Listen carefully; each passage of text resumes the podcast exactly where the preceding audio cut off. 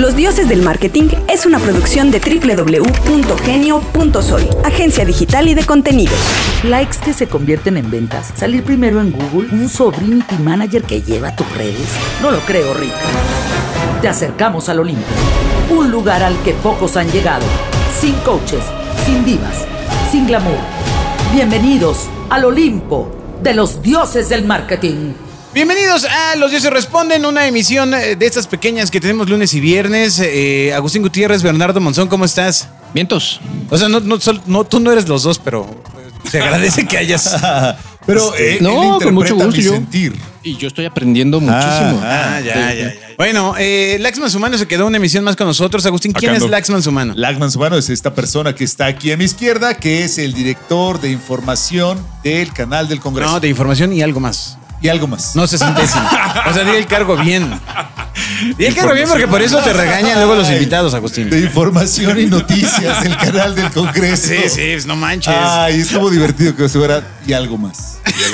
Como Miscelánea, la fe y algo más. Es como ser director de nuevos negocios. Y algo más. Y algo más. Ese- ese, es el, ese es el tema. Ay. Bueno, eh, eh, espero que no lo sepan, pero pues este.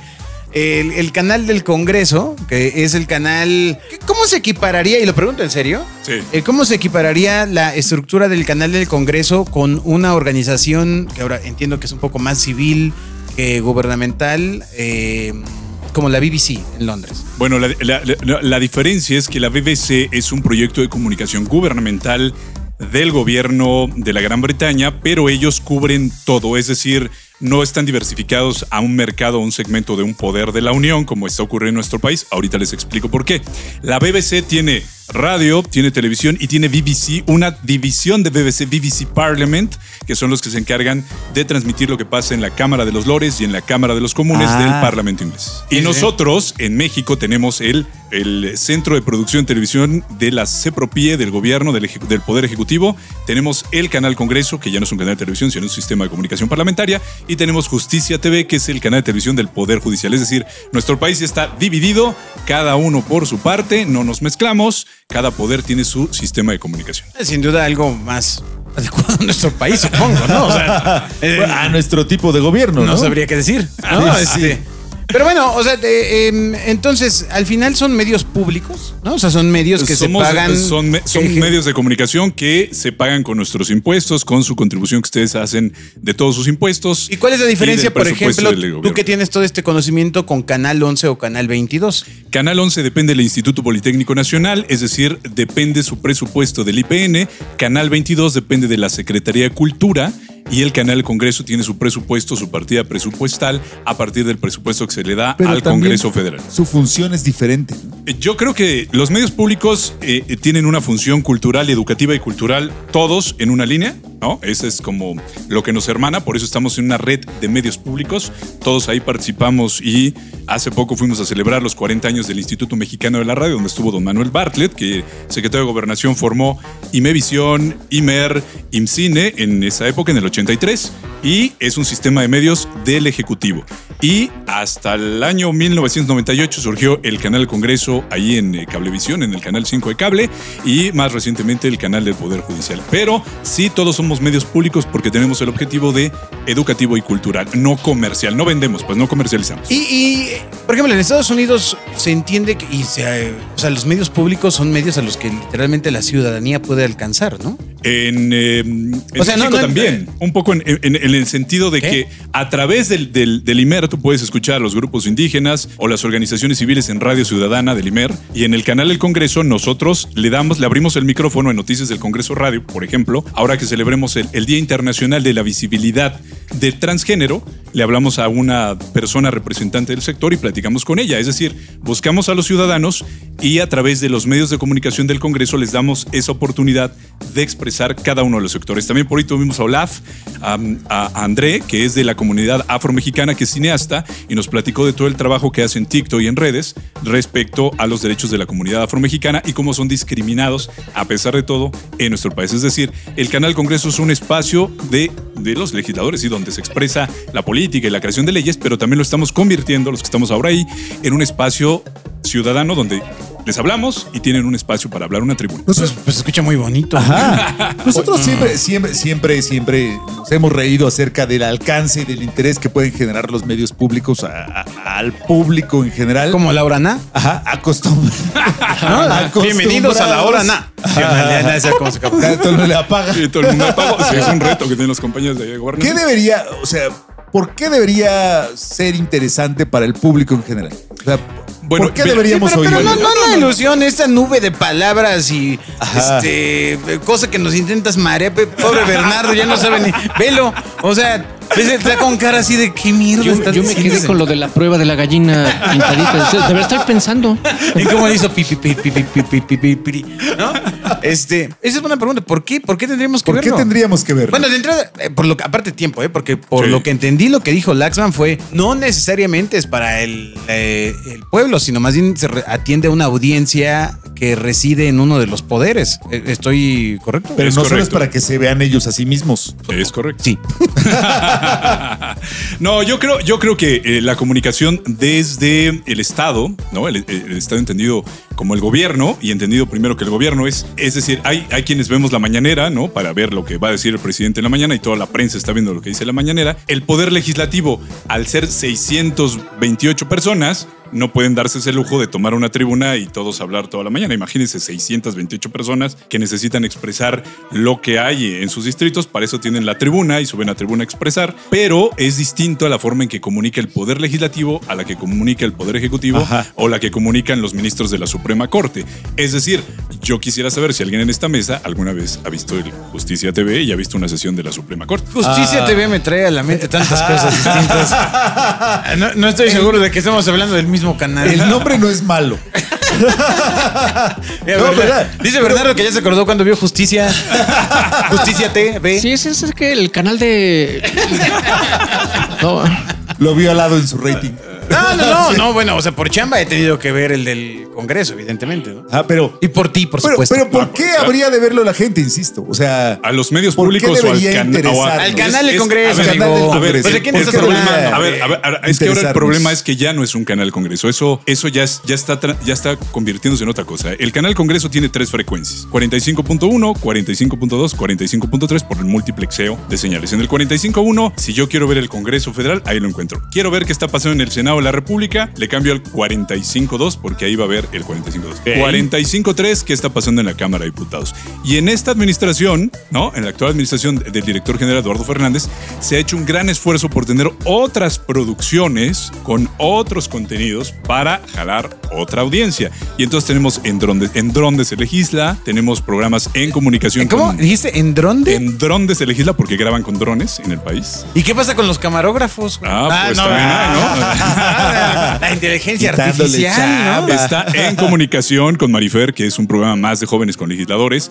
Está mm, eh, Frontera Norte, está mm, el programa de personalidades. En fin, hay una serie de programas que no solamente ya obedecen a sesiones y reuniones de comisiones. Si ustedes prenden las frecuencias, pueden encontrar seguramente algo que les llame el interés y que tiene sí relación con el poder legislativo, pero que también se explora otras formas de comunicar. O sea, eso, al- eso en televisión. Ahora, en Oye, perdón, más pregunta. Sí. Esos espacios que mencionaste son grabados, evidentemente. algunas, las sesiones se transmiten No, en vivo. las sesiones sí, pero los espacios que mencionaste de. de- Ah, sí, son producciones es, que son grabadas, no son en vivo. Y lo que sí está en vivo en las tres frecuencias, que es lo que me, lo que me toca coordinar a mí, son tres noticieros de lunes a viernes, uno en cada frecuencia, en cada frecuencia distintos, y espacios informativos y cortes informativos en las tres frecuencias. ¿Cuán- Pero eso solo es en televisión. ¿Cuántas horas diarias de, de programación transmite el canal? Eh, ¿Sea en vivo o, o grabado? no, de 6 de la mañana a 12 de la noche. Todos los días, de lunes, a, de lunes a domingo. Ándale. Obviamente repiten espacios. Y hay una aplicación, una app que pueden descargar desde las tiendas de aplicaciones, que es del canal Congreso, y ahí pueden ver las tres frecuencias de televisión y pueden escuchar Radio Congreso en una app, ya directamente, ¿no? En una aplicación. Muy bien. Ya no tienen que prender la televisión, ya en su app, en internet, pueden estar viendo su frecuencia que requieran en ese momento, y aparte Radio Congreso nos pueden escuchar allí en la aplicación, en las tiendas de aplicaciones, canal Pero Congreso. Radio Congreso, ¿en dónde sale? Únicamente estamos por internet en este momento. Estamos tratando de convencer al Instituto Federal de Telecomunicaciones para que nos dé espectro. Pero si ya no caben. ¿Sí caben? No, pues dijeron que ya no, por eso no hay, no hay este espacio para nuevos jugadores. Ya, los millonarios dijeron esto es mío. Digo, lo, lo pongo en la mesa tal cual lo conocemos, ¿no? O sea, la información real es que ya no hay más frecuencias porque, eh, pues bueno, Asir se siente amenazado, ¿no? O sea, Ah, evidentemente, al igual, e- es que eso se decía de la, le va a tele- dar a ver, vuelta, mira. Eso se decía de la televisión. Eso se decía de la televisión y llegó el multiplexeo. Y gracias a eso, nosotros tuvimos que esperar en el Canal Congreso de 1998 hasta 2018 para tener nuestra antena transmisora y en 2015 para que nos diera una frecuencia. Imagínate no, no, si el Congreso esperó eso. no nada más, a, a ver, pero es por la tecnología, no nada más al Canal Congreso, le dieron al Canal 11, le dieron al Canal 22, a TV UNAM le dieron una frecuencia, es decir, Radio Educación ya está en, fu- en, en frecuencia modulada, es decir, el espectro se está moviendo y evidentemente en algún momento ya para la radio comercial también habrá más espacio para otros jugadores. Oye, ¿los espacios noticiosos se transmiten en los tres canales? O sea, Son distintos. Diputados va en vivo con la, la sesión de. No, de- todos los días de lunes a viernes a las 8 de la noche estamos en el 45.1 con César y con César Aldama y Erika Grote a las eh, no, mm, 8 de la noche, 8.30 desde el sótano 3 del Senado, apenas empezamos. Están Martín Martínez y Ana Niegrete con Noticias Senado y regresamos a, a San Lázaro a las 9 de la noche con Liseta Arriaga que está en Noticias del Congreso Diputados, ¿no? Son ¿Cómo- distintos conductores. ¿Cómo es posible que no sepas, mano?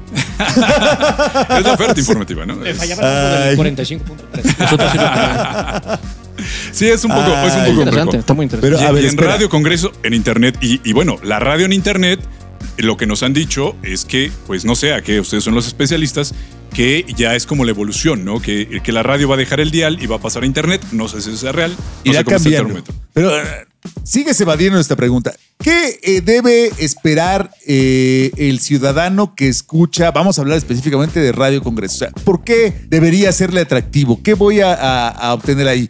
Me queda claro que no es entretenimiento, lo que es completamente otra función. Bueno, ¿no? bueno, mira, la, la verdad, la verdad es que eh, cuando arranqué el proyecto, porque el, el director general me dijo, Lax, vamos a hacer la estación de radio, eh, evidentemente me acordé de los tiempos universitarios, Conectando. ¿no? Este, exacto, un poco así.